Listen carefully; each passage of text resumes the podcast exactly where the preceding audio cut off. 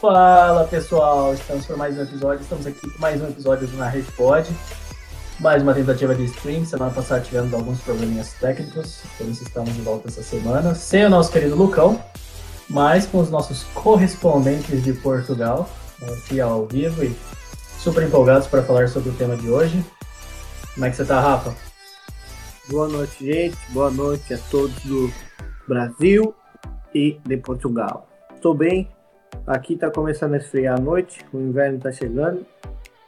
E é isso, ansioso para falar sobre esse Newcastle, novo time bilionário dos Estados Unidos. E da Inglaterra, Estados Unidos não, na Inglaterra. Eu li, eu li aqui uma reportagem dos Estados Unidos e falei isso. para quem tá a gente já deve ter visto pelo nome da, da, da live, né? E para quem está vendo pelo podcast, pelo nome do podcast, mas hoje o tema, como o Rafa já adiantou, é sobre o assunto do momento, né? As especulações com relação ao Newcastle depois dessa aquisição da qual a Arábia Saudita fez. Mas antes da gente ir para essa parte, como é que você está, Pedro? Espero que você não dê boa noite só para o Brasil e Portugal. Não, boa noite para o mundo todo, para quem está ouvindo. Ah, agora sim. No mundo todo. É incrível. Também para o Lucão, que ele não nos está a ver, mas devia, pá, mas nem isso. Faltou e nem nos vai ver, é assim. Pá, e dizer ao Rafa que isto não é Bruno cá em Portugal, ele é que está com frio, não está habituado ao Brasil, mas ó, isto ainda está, ainda está muito calor, pá, isto só para dizer, vais morrer. Você foi na rua? Na rua está frio. Fui, eu fui, fui na rua, hoje foi. Em dezembro vai nevar, olha, vais morrer. O que, que você está fazendo depois da meia-noite na rua? Nem te conto. Ah, então vamos lá. É, então, só para dar um resumão, né, que todo mundo já deve estar sabendo, é, o consórcio lá de investimento ah, é, da Arábia Saudita é, comprou, né, o Newcastle, que na verdade quer dizer que a Arábia Saudita agora é dona do Newcastle. E com isso começaram as milhares de especulações, né, porque o Newcastle hoje briga para sair da zona de abaixamento, o Newcastle está em penúltimo lugar, uhum. e agora o plano ambicioso de todo o desenvolvimento do clube, do, questão de tanto juniores quanto jogadores do time principal, né? Fica toda aquela incógnita do que vai acontecer, inclusive do técnico, né? Então a gente veio aqui para conversar um pouco sobre isso. É, eu fiquei sabendo que o Pedro até montou um time que ele acha que seria o time no futuro próximo do Newcastle, né? Possíveis jogadores que iriam para o Newcastle. É, mas eu acho também importante a gente conversar com relação a técnicos, né? Especulações de técnicos, porque com certeza o Steve Bruce está com os dias contados. É, e. Posso começar, posso, posso começar por isso pelo, treino, pelo, pelo treinador, até porque eu fiz o meu trabalho de casa e hoje estive a ver um, estive a ouvir um podcast em Inglaterra da, do Athletics em que eles estavam a falar e de que a primeira mexida do Newcastle vai ser o treinador. E eu concordo muito com a opinião de que eles estavam a ter no podcast, que era nas últimas duas épocas o Newcastle teve para descer a divisão quase sempre, se a fosse a última, assim, por cima da linha d'água, como dizemos cá em Portugal. Não sei se no Brasil usam essa expressão, mas a linha d'água é o clube que fica acima, é o que separa o clube que fica acima da descida e os que descem. E a verdade é uma, se não fosse Steve Bruce. No Brasil a gente fala que é a zona de bola. É, é isso. É que nós dizemos que é a linha d'água. E se não fosse Steve Bruce, que é um. Não é um, um, uma pessoa muito querida dos adeptos, porque também não fez nada mais, mas ajudou a manter o clube de, depois da saída de Rafa Benítez. E se não fosse ele, o clube não, não teria sido comprado pela Arábia Saudita, por um fundo de investimento da Arábia Saudita, em qual o representante máximo desse fundo de investimento é, é um chefe de Estado lá na, do governo da Arábia Saudita. Que também depois gostava de falar disso, essa controvérsia que há na Premier League neste momento. Mas o treinador vai ser o primeiro a sair. E como eles disseram, e eu concordo, foi o primeiro de todos a fazer tudo o possível para manter o clube na Premier League e que o investimento da Arábia Saudita continuasse a ser interessante comprar um clube.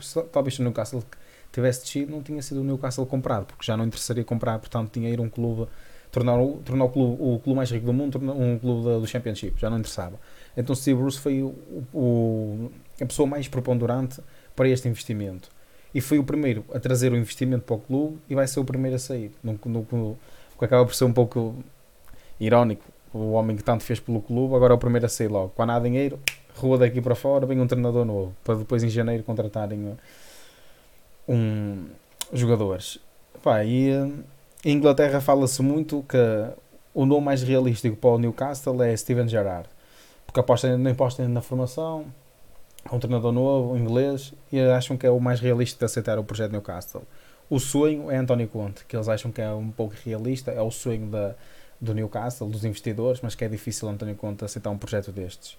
Porque um projeto que vai lutar por títulos nos próximos dois anos. Bom, eu acredito que eles vão estar entre dois a três anos para tentar lutar pelos quatro primeiros lugares na, na Premier League e só depois pensar em patamares europeus, algo que o António Conte neste momento é um treinador para lutar pela Liga dos Campeões e não para pegar numa equipa e tentar construí-la. E a wild card, que eles chamam, a carta escondida, pode ser Rafa Benítez e o seu retorno, algo que também não pode fazer um pouco de sentido. Rafa Benítez é um, um, foi um treinador muito acarinhado no Newcastle, era um grande treinador quando, quando foi para o Newcastle tentou relançar a sua carreira e deixou a divisão com o Newcastle, manteve-se na mesma no Newcastle, subiu o Newcastle e depois saiu. E agora, tendo o Newcastle mais investimento que o Everton, talvez Rafa Benítez possa também ser uma wildcard escondida pela direção, mas iremos ver. Passa a bola ao Rafa. Antes do Rafa falar rapidinho, só que eu também fiz um pouquinho da lição de casa, e o que eu li sobre o Rafa Benítez é que ele tem só um detalhe que é a filosofia dele de não quebrar contratos, né? Parece que ele só sai, tipo, o contrato acabou ou o clube quer, quer sair com ele. É, então, isso talvez. Quando se fala do, do clube mais rico do mundo. É. Pode... Aí veremos, né? Como é que continua a filosofia dele, né? E um outro nome que eu queria até saber do Pedro é o que eles cogitaram o Ed Howe, né? Que, que também reformulou o Barnum, trouxe. E também estão meio cogitando lá, pelo que eu andei vendo, né? Seria uma opção. Seria uma opção, mas para despedir Bruce. A parte de montar o time. Mas para ir buscar para ir buscá-lo ele e despedir Steve Bruce não via muita diferença entre os dois. Embora pronto, já sabe que o Steve Bruce não é um treinador que nós olhamos para ele e dizemos, pá, tem uma filosofia de jogo. Não, é um jogador, é um treinador que tenta defender bem e depois pontapé para a frente e bola no, no, no, no São Maximá e ele que com espaço que faça alguma coisa, ou o Callum Wilson. Pá, mas não, não via muito por aí. Acredita mais em Steven Gerrard. Você, Rafa, quem que você aposta? Carilli ou ah, o Crespo tá livre agora, hein? Não, é. De técnico eu não entrei muito a fundo, porque eu, eu me basei nos números do Newcastle, no que o Newcastle fez até o momento, para depois ver qual que é o técnico que mais se encaixa para resolver os problemas que o Newcastle tem, ou para solucionar aquele, aquele, aquela área ou ambiente que falta o Newcastle melhorar. Por isso que eu vi os números primeiro e o modo como o Newcastle joga. Para só depois eu ir atrás de um técnico e ver que técnico se encaixa na solução que o Newcastle precisa. Então, eu não, não vi nenhum técnico de boca a boca. Gostaria muito que o Gerrard fosse, porque eu acho que o trabalho dele com a base é, foi muito boa, onde ele trabalhou, na, na liga que ele que ele está inserido, que ele foi campeão, em uma liga onde o time adversário era o principal campeão, é o principal player do mercado e ele conseguiu combater isso com a média de idade mais baixa entre os times da liga. Então, um, um, time, um dos times com a idade mais baixa. Então, eu vejo ele como um possível técnico para o Newcastle. Mas eu não entrei a fundo nisso, porque eu analisei ainda os números e não consegui achar um, um treinador para solucionar esses problemas que os números me mostraram. Né? Acho que o que dá para a gente entrar no, concordar todo mundo aqui, independente da grana, eu acho que o Conte é sem chance agora, né? É. Eu acho que ele não vai time. É mais fácil ele daqui a uns anos, quando o time já estiver lá pra cima, do que agora. Né? É, não, agora, Sim. agora António Conte não vai aceitar. Até porque é um treinador que não precisa de dinheiro, não precisa, não precisa estar-se a sujeitar a isso. Exatamente. É, com relação aos jogadores, o que eu pensei? É, eu vou falar do nosso plantel atual, que assim, com certeza o Joelinton fica, né? E a gente. Inglaterra, Inglaterra posição... que não. O Joelinton não vai ficar naquele dia. Em Inglaterra não dizem que ele é provável que não fique. Eles... Não, com certeza ele não vai ficar. É... Vou posição por posição falar quem está atualmente, e aí vocês podem discutir quem vocês acham que pode ser que fique, quem vem, o que vocês acham que pode ser? Pode. Show de bola. Vamos começar pelo começo. É, no gol, no Newcastle hoje em dia tem no seu, no seu, no seu plantel quatro goleiros. É, Dois que é contra a Inglaterra, né? Carlo e de goleiro mesmo assim, mais é importante ter o Woodman e o Dubravka. Eles não, não devem mudar. São três bons guarda-redes.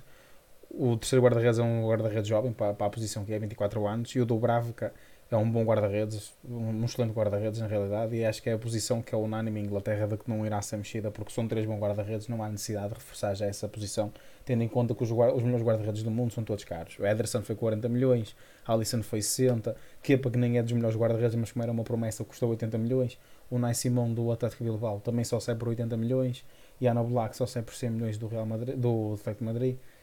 Por isso acho que é uma posição que vai ser muito cara, por isso eles não irão apostar tanto por aí pela posição do guarda-redes. Não sei, não sei o que é que o Rafa acha. É, no guarda-redes eu manteria uma porque tem um goleiro experiente que pode dar tempo de jogo, não tempo de jogo, mas mostrar para o guarda-redes, para o Usman, como se joga. Ele pode ensinar, quando está no segundo goleiro, ele pode ensinar. Então, eu manteria o guarda-redes, não tem vejo problema nenhum. Eu acho que é, não é o erro ali, precisa ser mudado.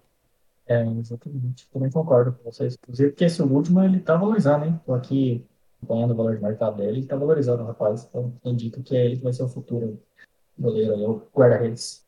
É, para goleiro ele é, ele é bem novo ainda, só tem 24 anos. A gente vê que goleiro é. vai até os 40, mais ou menos. É, então, o Ramos dele é o que diga, né? O prodígio do Arsenal agora. Contra o Arsenal já foi. É, zagueiros. A gente tem o Laceres, né? É, Fabian Char, o Ciara Clark e Federico Fernandes. Né? Quatro zagueiros. Neste mercado, neste mercado de janeiro, acho que os centrais e a defesa vai se manter. Acho que eles não vão mexer na defesa, pelo menos neste mercado de inverno, não irão mexer. Acho que vai manter o Charles e o, Scar, e o Char uh, centrais, o Manquilho e o Richie, a defesa esquerda e a defesa direita. Acho que não, a linha defensiva não, não irá mexer. O mercado de inverno é difícil de, de, de contratarem super, super estrelas, craques. Acredito que será mais na frente que eles irão mexer, mas por aí não vejo. É, o que eu vejo aqui nos números, colocando ele dentro da realidade do time. Analisando hoje, eles deixam levar dois gols, 2.30 gols por jogo. Então você vê que é uma defesa que pode que é ultrapassada facilmente. E o número de, de tackles, de tackles, o sucesso é muito baixo, é só 58% de sucesso. Então, você tem que ter um, um, zagueiro ou algum lateral que entre para resolver o problema do buraco que a zaga tem, que é um buraco onde deixa muito jogador entrar dentro da área, jogador passar para fazer o gol e o, o tackle é um pouco ineficiente. Então, se for buscar um, um jogador, tem que buscar nesse sentido, em melhorar o número de desarme, melhorar o número de poder defensivo, abaixar esse número de gols concedidos por partida. Quanto menos número de gols concedidos, a chance de ganhar um ponto ou três é maior. Deixa-me só dizer uma coisa. O Newcastle, é verdade, a taxa de desarme é baixa. Para mim, uma taxa de desarme ou duelos aéreos, uma taxa defensiva tem que ser sempre 65% para cima para ser uma, uma taxa Sim. razoável. Mas também o problema do Newcastle tem a ver com um problema de filosofia de jogo e de ideia de jogo, que é uma equipa que só joga em transição ofensiva, a transição defensiva é fraca, o processo defensivo da equipa é fraco e não, e não ganha muitas contas bolas. Ou seja, por muito também que o nível, a, a, tendência é baixar os níveis de porcentagem de desarmes, duelos aéreos, interseções, devido à quantidade de lances ofensivos que eles recebem contra. Sim, tem um, o, é? a batalha aérea é uma zaga muito boa é, no aéreo, porque tem um número até alto aqui, de 474 desarmes aéreos. É um número muito alto, não é um número baixo. E eles recebem... Para a liga, a liga inglesa, que a liga inglesa não é uma liga que joga muito com a bola cruzamento dentro da área, é uma liga que joga em transição ofensiva, em transição de velocidade. Mas isso que o Pedro falou é verdade. Dentro desse, desse quesito, o Newcastle precisa urgente de um zagueiro que, que saiba fazer pelo menos a cobertura, que é uma coisa que se precisa quando tem uma transição entre linhas do, dos outros times, né? Também tem um pouco a ver com, com o meu campo, que é um pouco frágil, até avançando para aí, pelo Everton. Queres falar, Everton, dos médios deles? Vou só citar rapidinho aqui o nome deles, então. É, a gente tem o Isaac Hayden, base do Arsenal. Joe Willock, tá chegando agora também, do Arsenal, né? Sean uh, Longstaff, o John Shelby, o Jeff Hendrick e o Almiron.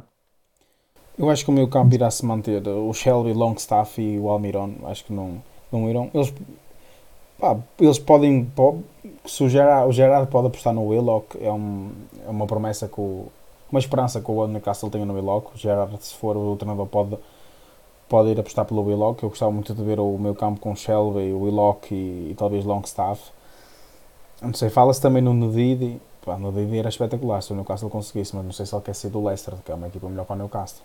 Porque também temos que ver neste momento. O Newcastle, claro que tem todo o dinheiro do mundo, neste momento é o clube mais rico do mundo. Falta, é, falta é conseguir convencer os jogadores a isso, porque há muitos jogadores que já ganham bem nos outros clubes. O Newcastle também não vai pagar 60 milhões de euros ao Ndidi, como é óbvio. O Nadiri já deve ganhar cerca de 8 milhões limpos no, no, no, Leicester. Nenhum clube vai lhe pagar mais do que isso, certamente, nem o Newcastle, porque tem que ser bem gerido, senão o dinheiro também acaba. E depois tem a ver com o fair play é. financeiro e isso tudo, que, que depois na, na, parte da controvérsia vou falar um pouco disso, que também não, não sou muito a favor. Mas a parte difícil vai ser tentar convencer uns, os bons jogadores, os jovens jogadores que sejam os melhores do mundo, os melhores do mundo atualmente, jogadores de assim, medianos, talvez bom conseguir contratá-los. Jogadores que são segundas opções nas suas equipas e querem jogar com regularidade. E também aqui tocar num ponto, antes de irmos aos avançados, é que, e é, e é interessante, que é, isto pode ter um efeito negativo no balneário, porque neste momento todos os jogadores do Newcastle, exceto o Callum Wilson e o Sam Maxima, só tirando destes dois, os outros jogadores devem estar a dizer: Olha, já vou embora daqui do clube, já não estou aqui, vou ser dispensado. E não sei qual é que vai ser a reação do balneário, porque tirando, e os guarda-redes, tirando os dois avançados e o guarda-redes, o resto da equipa olham todos uns para os outros, olha, vamos embora, vamos ser dispensados. E não sei se a equipa vai, ter, vai reagir bem a isto, porque por muito que o diretor deixe ao balneário e diga, não, vão continuar aqui, bem, em janeiro se calhar vão continuar, mas para o ano, vou embora, como diz o Abel. Sim, e outra, são, são nomes que são nomes de peso que o Newcastle procura, Bale, Mariano, até mesmo esse jogador jovem do Chelsea, o Goranhard, Connor, eu esqueci o nome dele, um Connor, que foi uma revelação do Chelsea, de 21 anos de idade. Se você olhar, tem o Almiron, que é um jogador jovem, joga joga bem. Joga. Tem jogadores bons no Newcastle. Se você pega um, um, treinador que sabe gerir esses talentos dentro do time, ele não precisa contratar tantos jogadores. Igual a gente conversou, ele contrata uma medula espinhal, um bom zagueiro, um bom meio-campo, um bom atacante, um bom ponta. Depende do estilo de jogo. Precisa de quatro, três jogadores ali para mudar o estilo do Newcastle, porque o restante são jogadores que se complementam em si. No Newcastle não é um time ruim, você põe no papel não é um time ruim. Só tá com um modelo de jogo errado para os jogadores que tem. Foi comprado? Foi, mas não é por isso que vai ter que mudar o time inteiro. Não é Master League, não é Playstation. Quem tá jogando Playstation, tá? Então, isso, isso no papel psicológico dos jogadores influencia bastante. Se você pega um jogador que está lá há dois anos e escuta que ele vai contratar um jogador para posição dele, ele lhe falar, então tá bom, então vou embora, vou procurar outro time.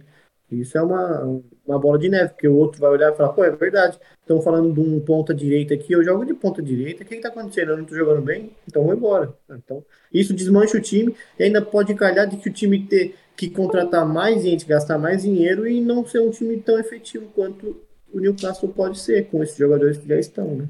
E até porque isto é uma, uma coisa de gestão, que toda aquela pessoa que estuda gestão desportiva sabe, o Rafa, numa equipa, nunca, e além de que vai mudar o treinador e vai ter novos processos para, para assimilar, e não é fácil para os jogadores em tão pouco tempo no, no espaço de janeiro assimilar, em espaço de janeiro, não, até já assimilar novos processos, já com a Primeira Liga de Correr, é um campeonato muito intenso, joga 3 em 3 dias, não é fácil para a equipa assimilar os processos.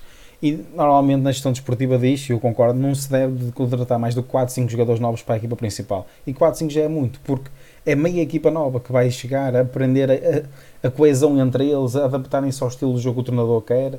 Não é fácil e requer tempo isso. Por isso também não convém mudar a equipa toda, senão não vai fazer efeito nenhum. Sim. Dentro disso, de jogadores, aqui eu estava vendo a porcentagem de passes corretos do time é, men é menos que 80%, é 78%.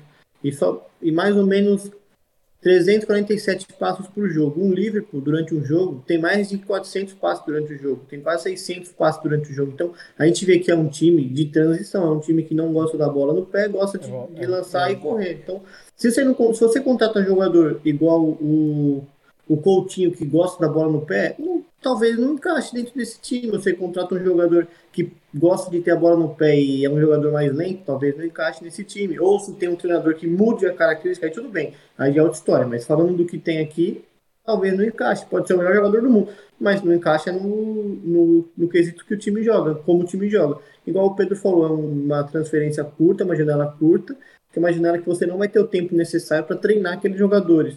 Quatro, cinco jogadores que vierem diferentes do modelo de jogo para se encaixar no time. Pode calhar do time até ficar na zona de rebaixamento, porque os jogadores que vieram não se encaixam, sabe? Eu acho, eu, eu penso assim. E ainda vai mudar o treinador. eles de facto são uma equipa que joga muito direto, mas eu também já não vou olhar um pouco para isso, porque fala que essa semana podem despedir o treinador na próxima e o modelo de jogo naturalmente vai mudar. Sim. E de certeza que vão deixar-se um jogador, uma equipa de pontapé para a frente para o Callum Wilson ou para o Sam Maximá e aproveitarem o espaço, no 1 para 1, sabe que o Maximar sabe que pode ir. Pá, e eu ao bocado estava a falar do efeito negativo que pode ter no balneário também que põe embora, mas jogadores como o Sam Maximar, que é um super craque, pode finalmente olhar e ali o Colin Wilson dizer finalmente vamos ter jogadores ao nosso nível que nos vão ajudar a ganhar títulos. Não sei se queres avançar para, para os avançados, Everton, para falarmos de quem é que achamos que. É, sim, mas antes eu queria só aproveitar esses tópicos que vocês estão falando, primeiro para mostrar que, como vocês podem ver, montar um time né, vencedor e tudo mais, não é uma questão de só ter dinheiro, né? Longe disso, isso é ajuda, mas o fator de organizacional é fundamental, né? Como vocês mesmos estão falando, você tem que ter toda essa questão da motivação do, do, do plantel, porque exatamente, você não vai trocar o time da noite pro dia, né? E saber trabalhar com tudo isso e saber escolher, né? Também exatamente a questão do técnico, porque eu concordo Pedro, eu acho que é uma questão de 15 dias no máximo, eles vão ter que já definir o técnico exatamente para o cara poder fazer a peneira dele, chegar em janeiro e saber o que ele precisa, quem vai, quem fica.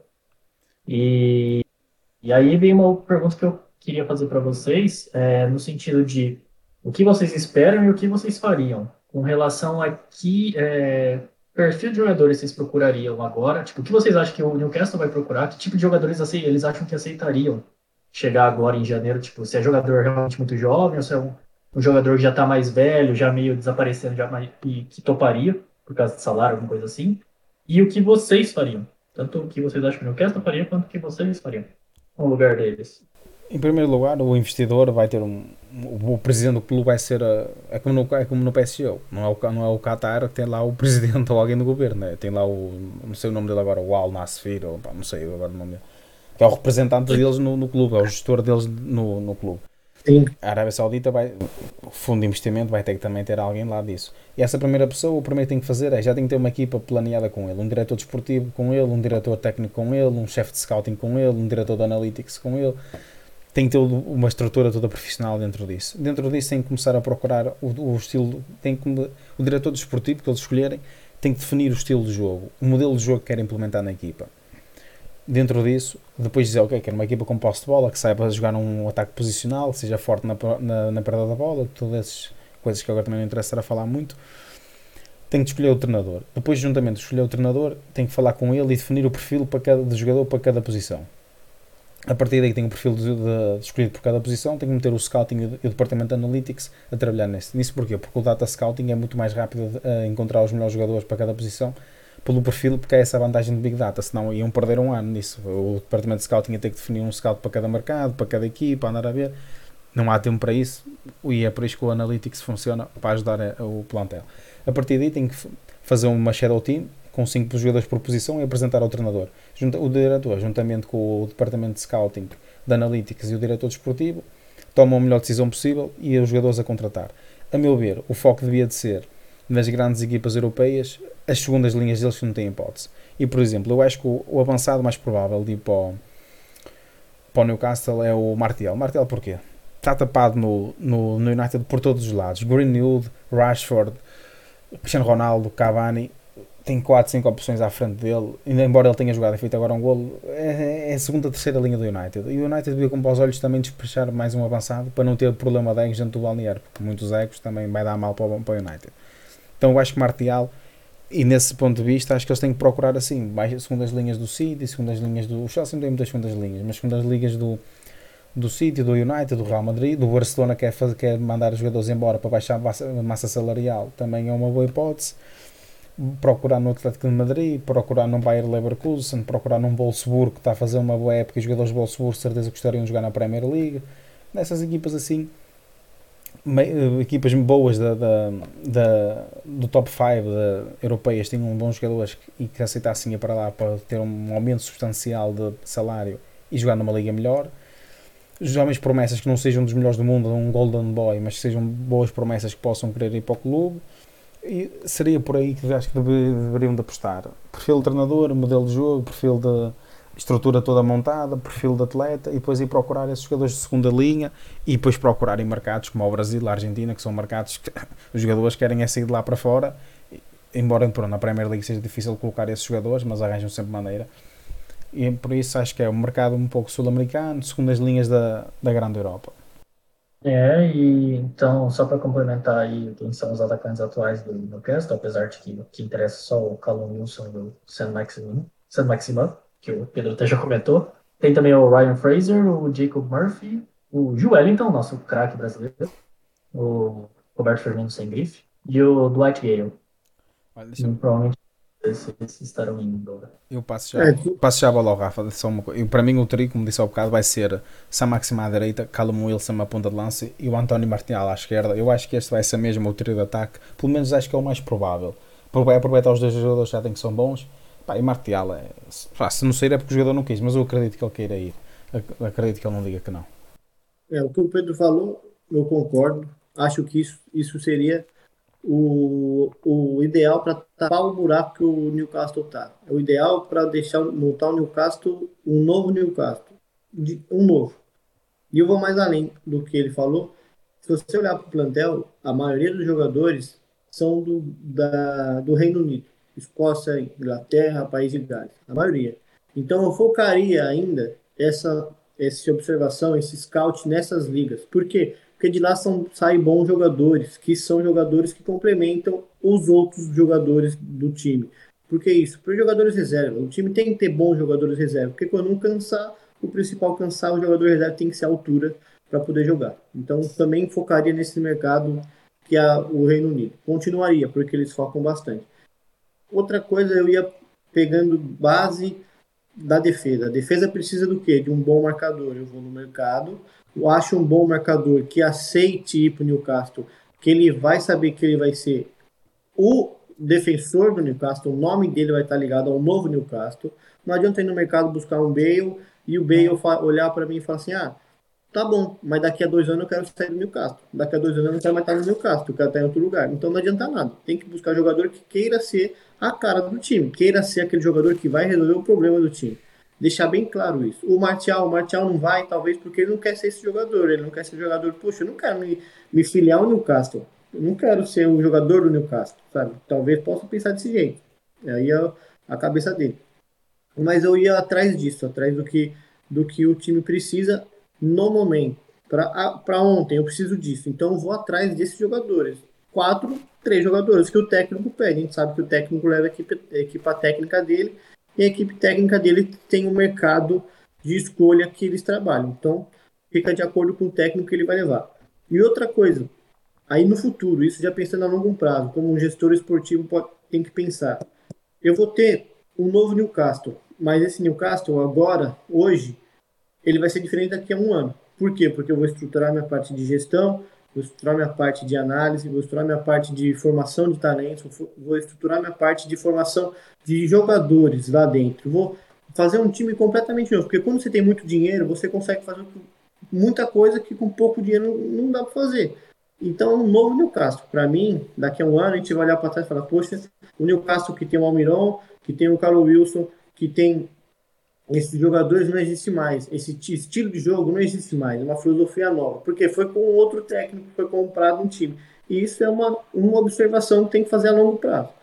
Mas a curto prazo, você tem que aproveitar o que o mercado tem de graça. O que o mercado tem pagando muito caro. Porque é isso que você vai conseguir pagar, pagar o fogo. Apagar o fogo no ataque, apagar o fogo na defesa. Então, na minha opinião, se você contrata um bom jogador para defesa, a curto prazo, tenha em mente que ele vai sair daqui a um ano, ele vai sair daqui a dois anos. Então, tem essa, esse jogador reserva já engatilhado. Pensando como gestor, não pensando como técnico, pensando como um preparador físico, pensando como gestor, eu tenho que ter a segurança daqui a um ano no meu time. Não adianta nada eu gastar 400 milhões, pego esse ano, tiro ele do rebaixamento, mas ano que vem eu não tenho um planejamento de que jogador trazer, qual jogador de formação que eu vou colocar. Enfim, tem esse. Eu, eu pensaria mais além. Apagaria o fogo agora como tem que apagar, não desço de divisão e faria um novo campeonato, um novo time o ano que vem. Do zero, com tudo novo. Eles é só assim. Pelo menos eu, eles agora em janeiro não deviam fazer muitas mexidas porque é difícil, não vai dar tempo. Tem, tem, tem que meter um treinador bom. O treinador bom consegue logo subir os níveis dos jogadores individualmente, porque são na Primeira Liga há jogadores bons. E eles deviam contratar dois, três jogadores no máximo. Dois, três jogadores porquê? Tem que contratar um avançado, não precisa mais. O Sam Maximá, o Carlo Wilson, o, o próprio Fraser que veio do Bournemouth. É um jogador bom, um bom suplente. O próprio brasileiro Wellington opa, é um flop e pode ir embora porque realmente não rende nada. É, pá, pá, o jogador não vale nada, é a realidade. Pá, não rende. Mas também é um bom suplente para estar lá. E com um novo treinador, como por exemplo Gerard, até podia render, não, não sabemos atualmente. Ele não rende e não vale nada, mas pode, pode ser potenciado e deviam de buscar um, na meu ver, deviam de buscar um defesa e um, e um avançado. Dois jogadores. Depois conseguissem ir buscar um médio ou defesa, melhor ainda. Porque senão, dois jogadores, dois, três é o melhor.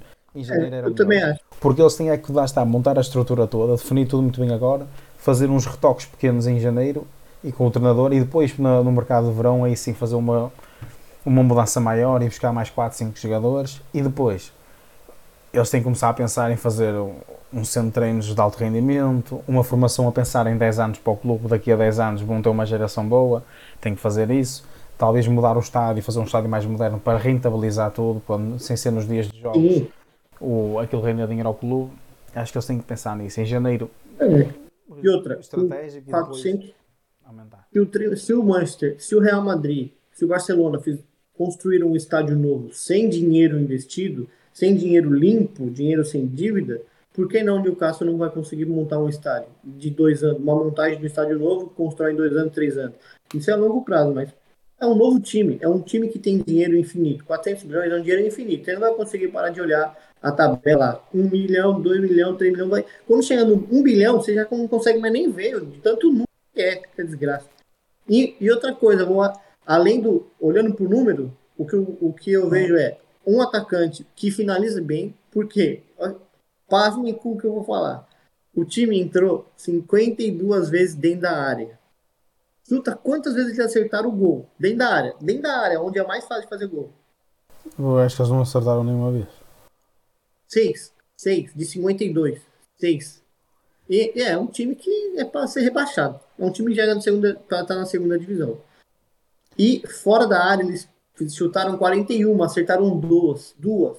Então, o problema talvez seja um finalizador. Talvez eles precisem de um cara que saiba finalizar. Porque nos números, olhando o número, friamente, número, que a gente pode ver que número só friamente não é muito bom, não é confiável, mas friamente, eles são de um atacante. Precisa de um jogador que saiba fazer gol, que saiba chutar a bola, pelo menos, acertar o gol, né? Acertar o goleiro, enfim.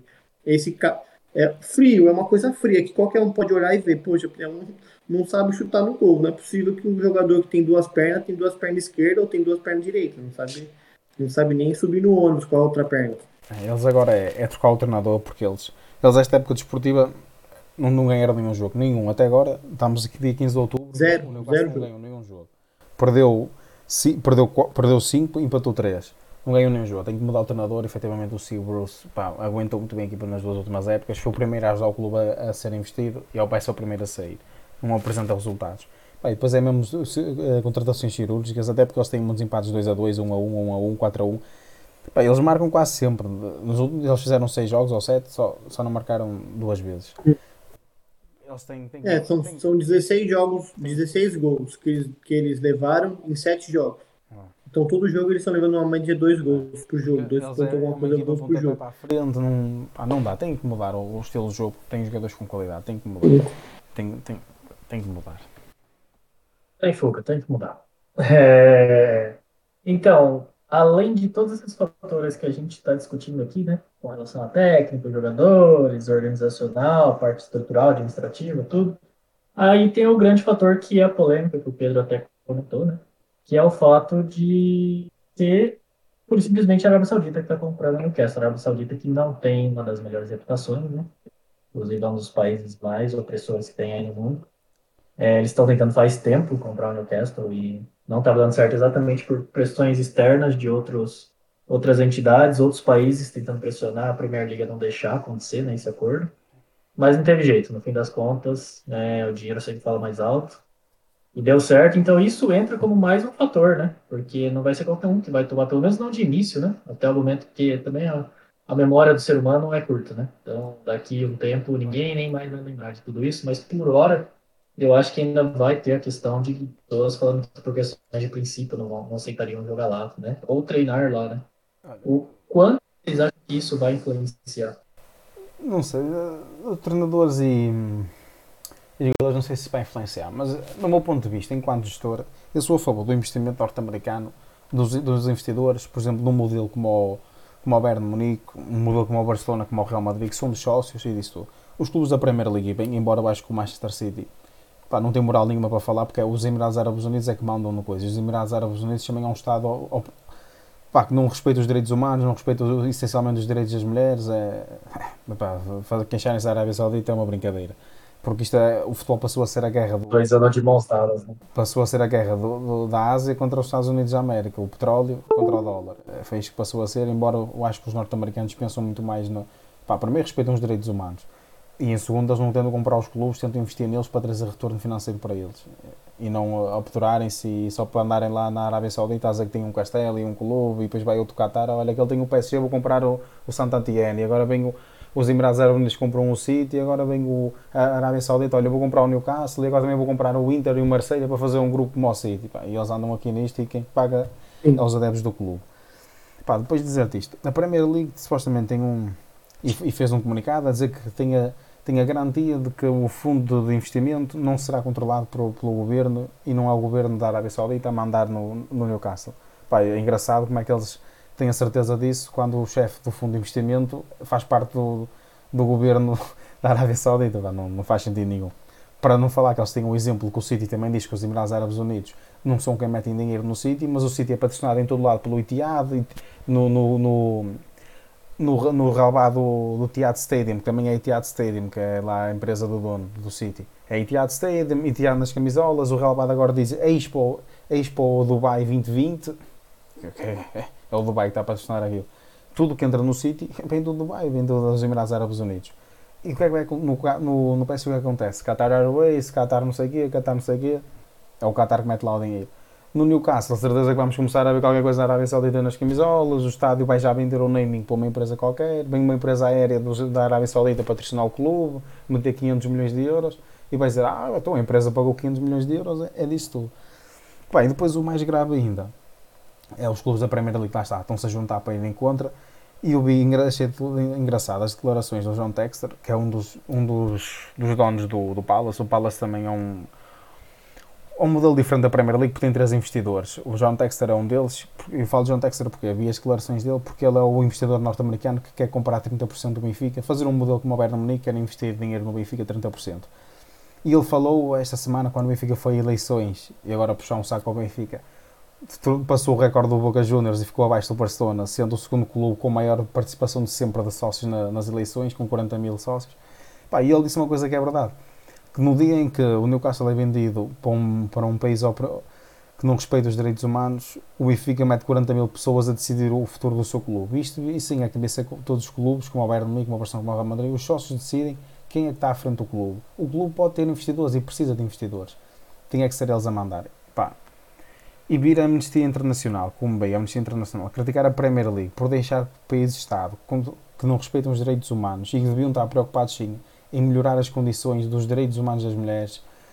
Um país que prende pessoas, e, e vou passar aqui a citar só aqui o que é que eles disseram. A Amnistia Internacional acusa a Arábia Saudita de torturar as pessoas, usa tortura, não respeita o- as religiões, discrimina qualquer religião católica ou outra que não seja a deles, não, não aceita organizações sociais como a ONU no seu país.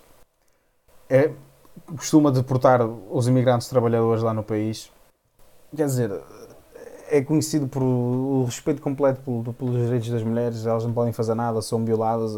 É uma, pá, não há direito à manifestação no. Pá, é ridículo, não há direito a nada naquilo, é mesmo uma opressão, é uma ditadura completa.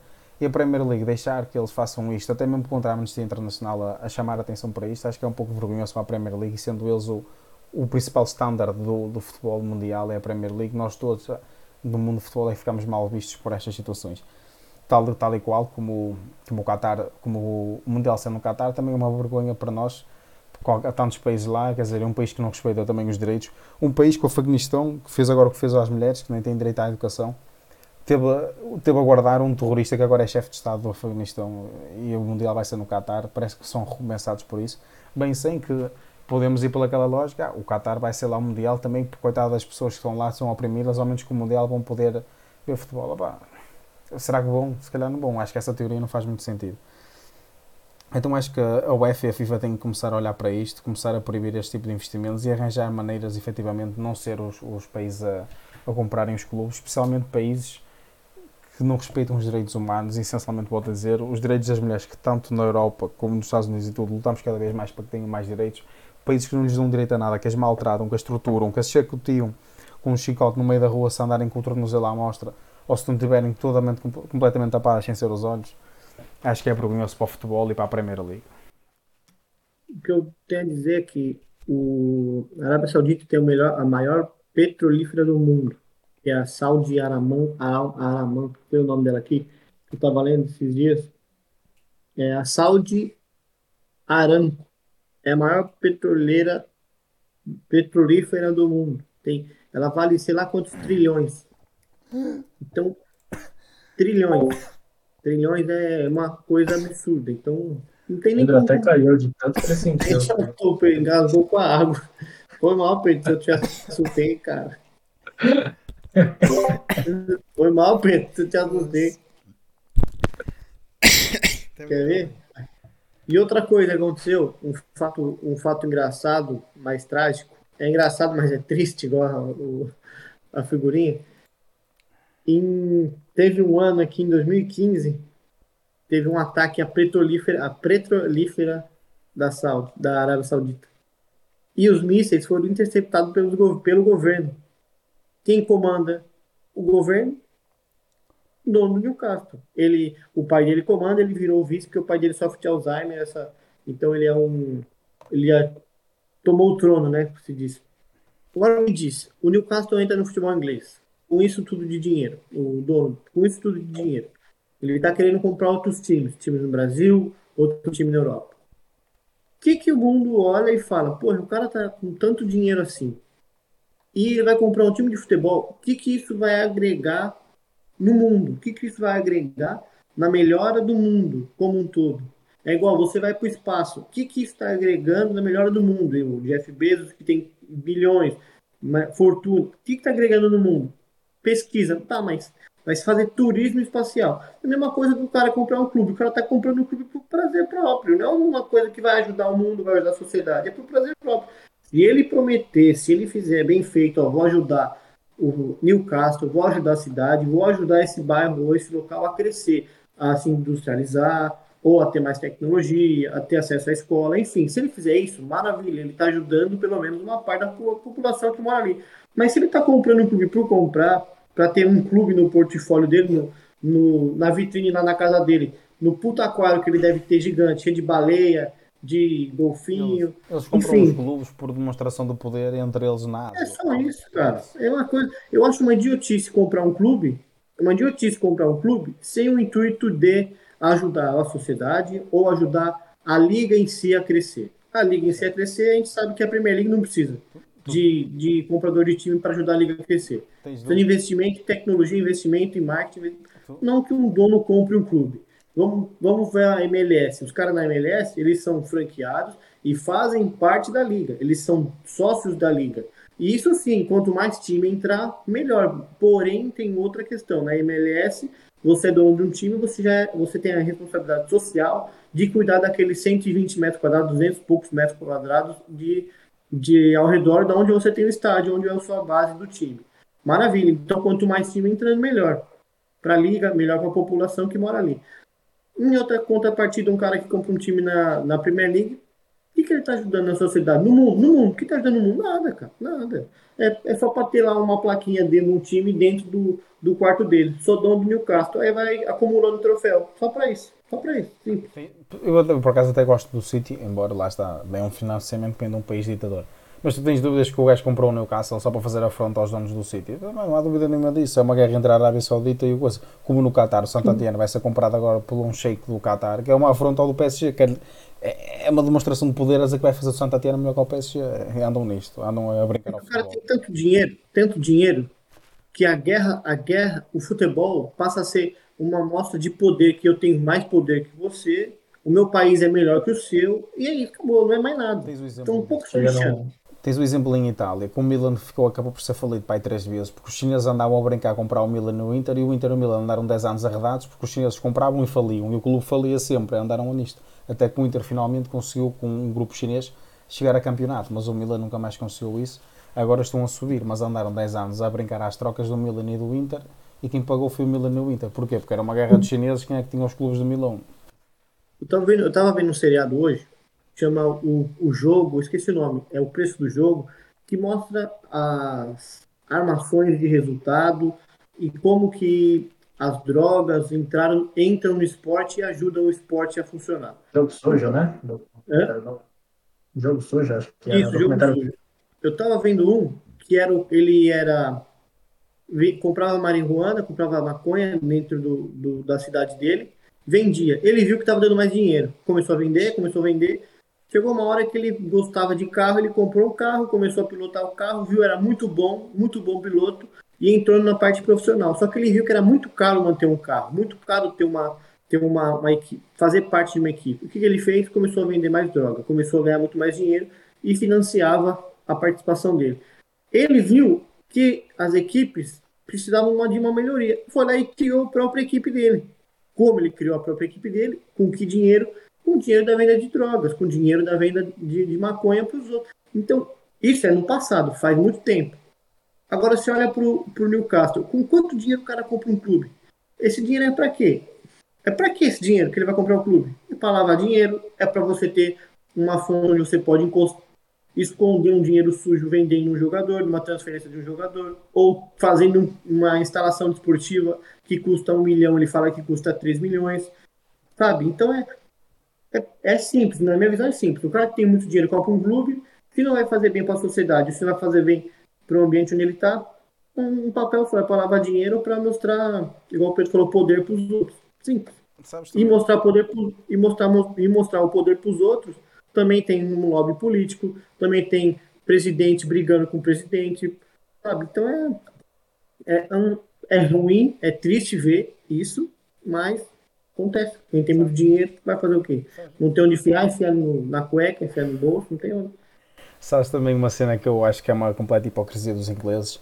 É que saíram, os adeptos do Newcastle saíram à rua para festejar a compra de um país-estado que lhes comprado o clube mas saíram à rua também para serem contra a Superliga Europeia. E eles e a FIFA e a UEFA. E a FIFA e a UEFA não se preocupam com, estes, com estas compras dos países-Estado da Ásia no, pelos clubes, mas preocuparam-se em aniquilar completamente a Superliga Europeia. Que a Superliga Europeia queria tirar o poder à FIFA e à UEFA, que só quer saber, do seu, só quer saber de si do seu dinheiro.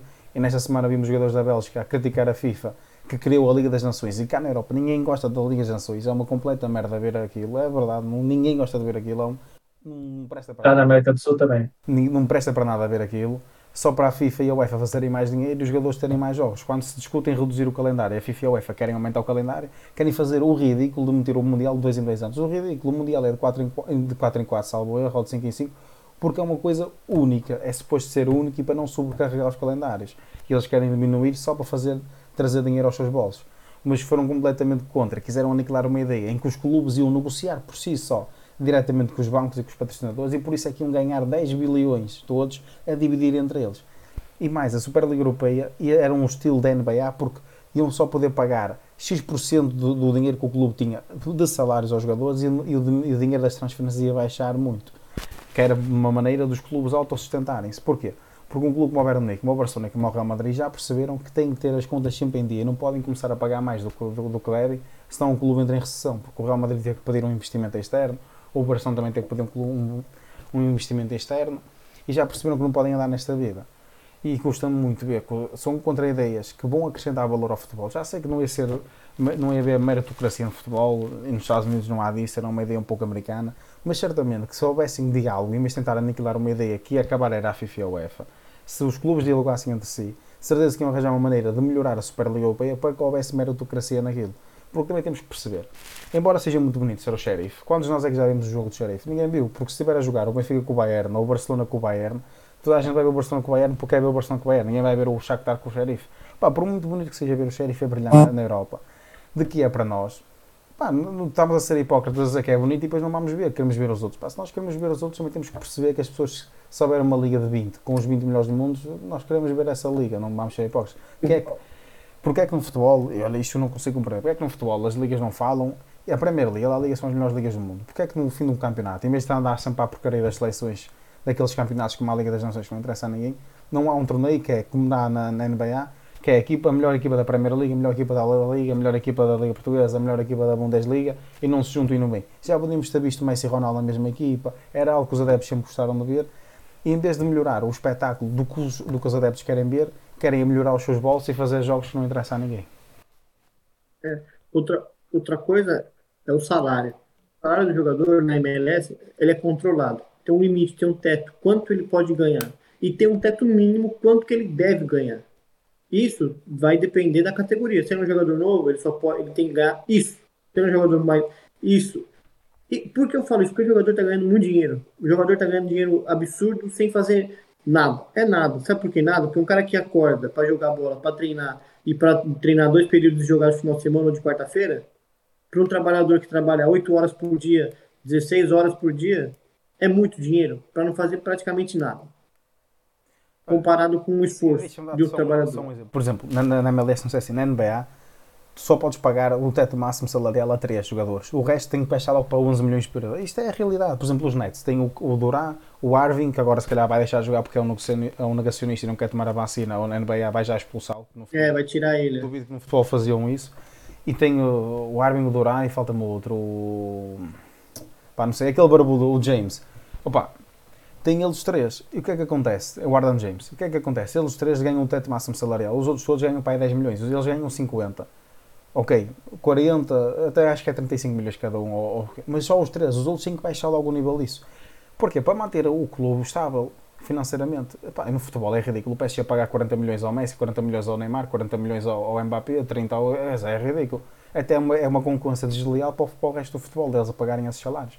Até porque Sim. eu, compreendo. É, você jogadores... também consegue segurar um pouco a competitividade, né? Porque não é qualquer um que vai topar, ah, eu tô indo lá para ganhar o campeonato, mas não vou ganhar nada. Geralmente é o cara que tá muito velho já, que vai pagar um salário menor, ou um cara que tá começando. Você não vai conseguir montar um super time ah, não faz só com. Até porque eu compreendo que os jogadores ganham 20, 30, pá, até 40 milhões que seja por ano, os melhores. Porque eles geram esse lucro, Opa, mas tem que haver um, um regulador, não podem ganhar todos isso. Pá. Isso tem que ser os fora de série. Quer dizer, hoje em dia iam para a China ganhar 30 milhões, bem, isso não pode ser, tem que haver um, um, regulamento que é o preço máximo, preço mínimo, qual é o preço máximo? Tem que ser 50% ou 60% das receitas do clube para a massa salarial. E depois, lá está, tem que se criar um mecanismo para, para haver justiça e ser mais equilibrado. Olha, só três é que podem ganhar o teto, o teto máximo salarial e os outros não é para ficar abaixo de um milhão, é ficar abaixo de 20% desse teto salarial, que é para haver maior equilíbrio. Porque na NBA, porque é que é sempre equilibrado e dá gosto de ver. Lá está, os Nets têm 3, mas dos 5, os outros dois já não são assim tão bons a não ser que queiram ir ganhar menos dinheiro. O que acaba por criar um maior equilíbrio dentro da liga. Agora o PSG ter, ter 15 jogadores, só jogam 11 e tem 15 topo mundial a ganhar tanto dinheiro, é uma concorrência desleal para qualquer um. É uma coisa simples, se você tem, você gasta 5 milhões de jogador, salário de jogador, você tem que receber no mínimo 5 milhões de receita. Tirando a administração, tirando o valor do estádio, tirando água, tirando luz, tirando tudo, tirando tudo, o mínimo. Só que se você tem um jogador que não quer receber 5 milhões porque ele vale 10 milhões, ele vale 30, então tá, me mostra por que você vale 30 e eu tenho que pagar 30. Por quê? Porque eu te dou isso isso de resultado.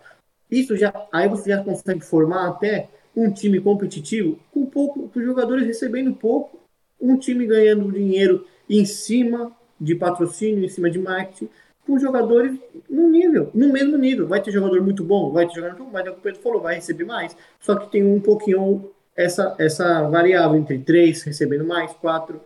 Só que agora eu coloco minha mão no fogo, isso nunca vai acontecer. Por quê? Porque quando o jogador ganha 40 milhões, tem mais um 5 atrás ganhando 1 milhão por conta da transferência, ganhando 2 milhões por conta da transferência, por conta de cuidar da imagem do atleta. Por, se um jogador recebe 10 mil, quem cuida da imagem dele vai ganhar mil vai ganhar 2 mil, e olhe lá. E ninguém quer ganhar pouco. Ninguém quer trabalhar, trabalhar muito para ganhar pouco. Não. Mas aí, por isso que eu ponho a mão no fogo. Isso nunca vai acontecer. Só se chegar um dia, criar uma liga nova, e nessa liga nova, o seu time vai entrar, a, o teto salarial é esse. Primeiro ano não precisa ter, mas a partir do segundo, terceiro, você vai ter que diminuir sua folha salarial com um teto X. Olha, deixa eu só, só dizer uma coisa vai acontecer, tem que ser as ligas a fazer, por exemplo, La Liga. O Messi não foi no Barcelona porque a La Liga e bem a La Liga. Eu não gosto do Tebas, acho que o Tebas é um arrogante e não percebe nada de futebol. Está sempre a falar mal do Florentino Pérez e tudo, que é o presidente ganhou mais títulos no mundo no futebol e tal. Pá, ele é arrogante. Mas uma coisa ele fez bem: os clubes espanhóis estavam indo para o precipício, especialmente o Real Madrid, o Barcelona e o Atlético de Madrid. E ele, quando chegou lá, percebeu: estes clubes, os três maiores de Espanha, não podem ir à falência, não podem cair na mão de um investidor, tem que ser do clube. É importante para a Liga o que é que ele fez para regular só podem gastar 75% do, das receitas do Globo em salários e acabou. Pô, o Barcelona pagava em salários 101%. O Barcelona pagava mais do que o que recebia. Era claro que o Barcelona tinha na, na, na, falência. Pagava mais do que o que recebia. Agora, é claro que é um. E isto tem que ser global. A UEFA e a FIFA tem que. Não pode ser só na La Liga. Tem que ser 75% das receitas do clube que tem que pagar. Eu aposto com vocês que o PSG não, não paga 75% das receitas. Ou melhor, uhum. eles que até dizem que pagam, porque estão sempre a injetar dinheiro do, do Qatar, porque senão, Exatamente. porque senão não pagavam. Mas coloca o Bayern de Munique como exemplo. Um time com aqueles jogadores, potencial. Um time que consegue pagar o salário, não tem dívida. Se tem dívida, as dívidas estão sendo pagas. É um time completo, entendeu? É um time que é um time modelo. Sendo o CEO do Bayern falou há pouco tempo disso. O Bayern podia comprar um, um jogador de 100 milhões. Podia, mas não faz sentido para a estratégia do Bayern de comprar isso. E a verdade era, o Bayern nunca contrata um jogador por mais de 40, 50 milhões. Nunca, nunca, nunca. Nunca vimos o Bayern a contratar isso. O jogador mais caro nos últimos anos foi 60 milhões do Sané. Foi uma oportunidade de negócio. Nunca paga mais do que isso. O Bayern tem uma estratégia tão bem delineada que vai jogar jogadores que já estão a custo zero. O Bayern já anda a fazer há dois anos, desde que foi para o Dortmund do Haaland, a fazer-lhe o filme. A ver se ele agora neste ano, que vai ficar mais barato, se o consegue contratar. Isto é uma boa estratégia. O Real Madrid, e bem, por estar obrigado na Espanha, o que é que acabou de fazer? Pá, andou estes dois últimos anos a fazer o filme do Mbappé, agora vai buscá-lo a custo zero. Porquê? Já que não lhe vai pagar 200 milhões, e até, até teve disposto, agora este último mercado, a pagar 200 milhões por ele, vai-lhe pagar 20 milhões por ano de salários e dar a mão palmatória ao, ao Mbappé de que não quer jogar mais no PSG e vai receber menos de metade no Real Madrid para estar num clube melhor, mas também desenganemos porque ele não vai, já não vai pagar 200 milhões, o, o Real Madrid. Então vai-lhe pagar para 50 milhões para a assinatura. Isso podem ter a certeza que ele e o pai dele vão encher os bolsos, porque eles sabem perfeitamente se o Real Madrid estava disposto a pagar 180 milhões ao PSG, pode pagar-lhe para aí 30 agora de salário e depende das receitas do Real Madrid. Não sei como é que está, porque agora na La Liga vai ser obrigado a isso mas certeza que lhe vai dar um prémio de assinatura imenso. Que outra coisa, é preciso regularizar esses prémios de assinaturas, que na Liga não regularizam, porque o salário é 75% da receita, mas o prémio de assinatura nunca é fiscalizado, então pode ser o dinheiro que for e muita gente faz esse, aí, faz esse truque. E é aí que é onde o dinheiro, o dinheiro corre, porque é aí que o cara fala, tá bom, me paga 30 por mês, mas eu quero de assinatura 100 milhões. Você me paga em 5 anos, você me paga em 3 anos. Tem, por exemplo, tem agora o caso de Portugal, que está, e para terminarmos a stream, está a fazer muito furor, é muita polémica em Portugal, que saiu o relatório de contas do Porto e veio que o Otávio recebeu 15 milhões de prémio de assinatura. E o agente já veio dizer que não é, prémio, não é prémio de assinatura nenhum, 15 milhões de euros, porque é impensável num clube dar em português dar 15 milhões. O que é que isto é? É uma maneira de ele ganhar 4 milhões por ano. O Futebol do Porto nunca, nunca lhe ia poder pagar 4 milhões por ano porque é 8 em Portugal. Ou seja, o salário, meteu o salário dele em prémio de assinatura que não é fiscalizado, não tem que pagar impostos e divide-lhe os 15 milhões durante 4 anos para dar os 4 milhões. É o que fizeram com o Messi. O Messi, ó, Messi, você tem uma porcentagem de token aqui do clube, é seu. Pronto. É isso. Pois, ainda agora com, com os NFCs, a criptomoeda, isso tudo, agora há muitas maneiras de, de fazer isso. Sim. Cada vez mais criativos.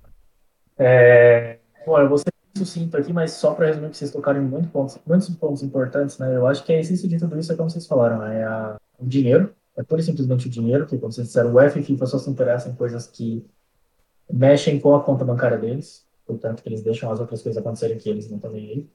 E eu acho que assim também com relação ao que vocês estavam comprando com as ligas é, americanas, né? Isso é uma coisa que eu acho que tem que vir também das entidades principais europeias, porque nas ligas americanas, qual foi a primeira coisa que eles perceberam? Eles não conseguiriam fazer isso se fosse de uma maneira glo global, geral. Por isso que eles limitam os times também. Né? A NBA funciona perfeitamente porque só tem 30 times ali.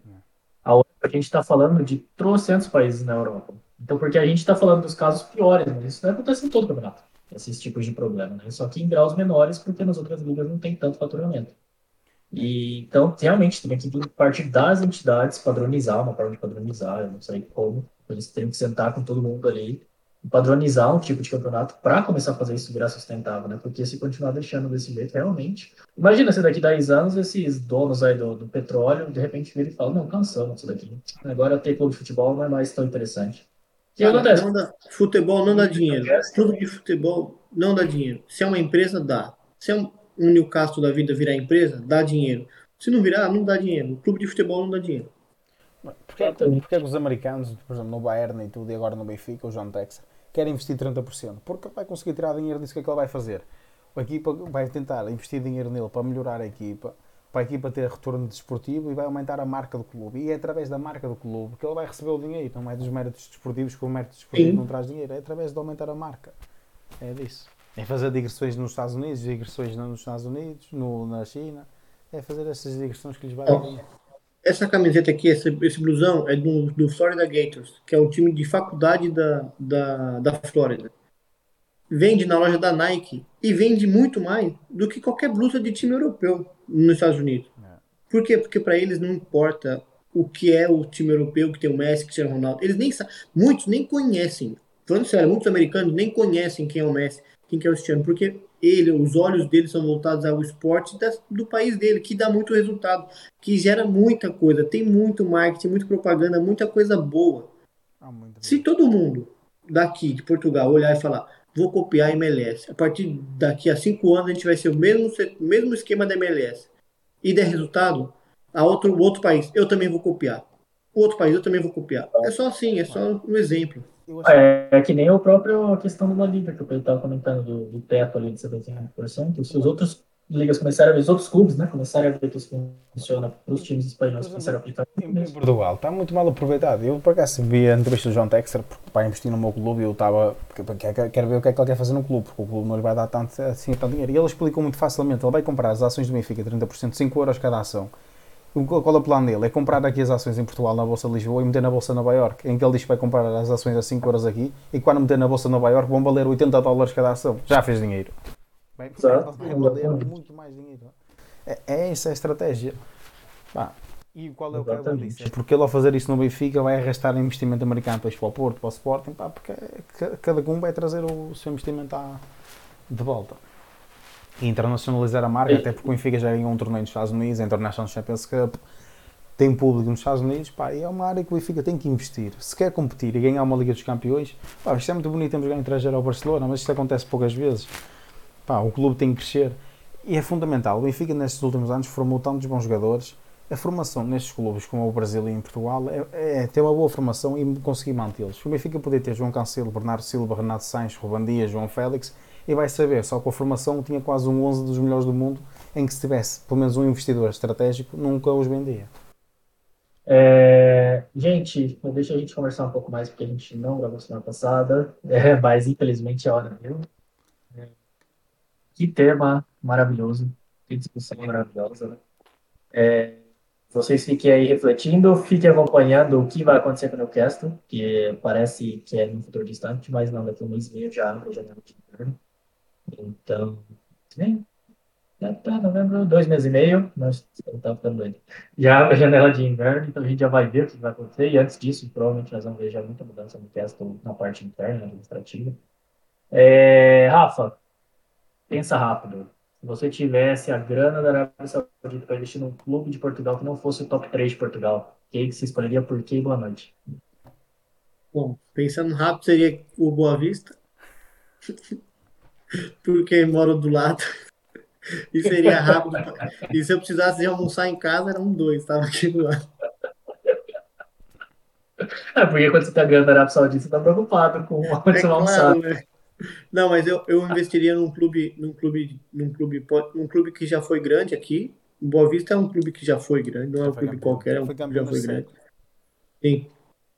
E investiria mais na, igual eu falei, na região onde ele está. Porque se eu, se eu consigo fazer isso e tenho resultado, o outro time também vai querer fazer isso e ter resultado. Então é na base do exemplo. Eu gosto de- eu funciono assim, na base do exemplo. Se está me dando resultado, eu gosto de, de pegar. Então eu faria isso. E para mim é, é primordial você melhorar a comunidade onde você vive através do, do dinheiro. Então pode ter, claro, sem dinheiro você consegue melhorar, mas dinheiro ajuda muito. Dinheiro é muito importante nesse, nesse quesito. E eu não, entendi, não lembro o resto. O que era o resto? Extra, boa noite. E é boa noite a todos, boa noite Pedrito, boa noite Everton. Lucão, se você estiver assistindo a gente, um beijo no seu coração. E se não tiver, um beijo, mas não é no coração, porque você não está acompanhando a gente, né? É, é só um beijo mesmo. E boa noite, gente. Obrigado pela, pela, pela paciência. Não esqueçam de dar um like, não esqueçam de mandar para os amigos. Se não gostou, manda para os inimigos, porque os inimigos pelo menos você, você manda para alguém. E é isso. Um abraço. Pedro, a sua vez. Olha, para mim investir era fácil. Investir no Vitória de Guimarães, porque é o, a seguir aos três grandes é o clube com maior massa associativa, logo aí já tinha uma fonte de rendimento, porque ia ter sempre o estádio cheio e, merchandising, e, vende, e faturação de merchandising. E até ia tornar mais fácil o marketing. Depois a cidade de Guimarães já foi a cidade esportiva europeia, é uma grande cidade do, do país, dá para investir muito porque é uma, uma boa região em que vai também trazer retorno e qualquer pessoa que nasce em Guimarães é de Guimarães ainda mais nenhum outro clube. Então esse espírito da cidade podemos ainda aumentar, seria melhor por, por esse motivo, era nesse clube que investia que depois trazia o sucesso esportivo com o investimento. E boa noite a todos, Brasil, Portugal, o Lucão também. Fiquem bem. Fala pessoal, boa noite. Nos vemos semana que vem aí com um tema completamente diferente. E Lucão, aguardamos você semana que vem. O Rafa já adiantou, segue a gente aí em todas as redes sociais, você já sabe onde nos acompanhar. E um abraço, nos vemos na próxima.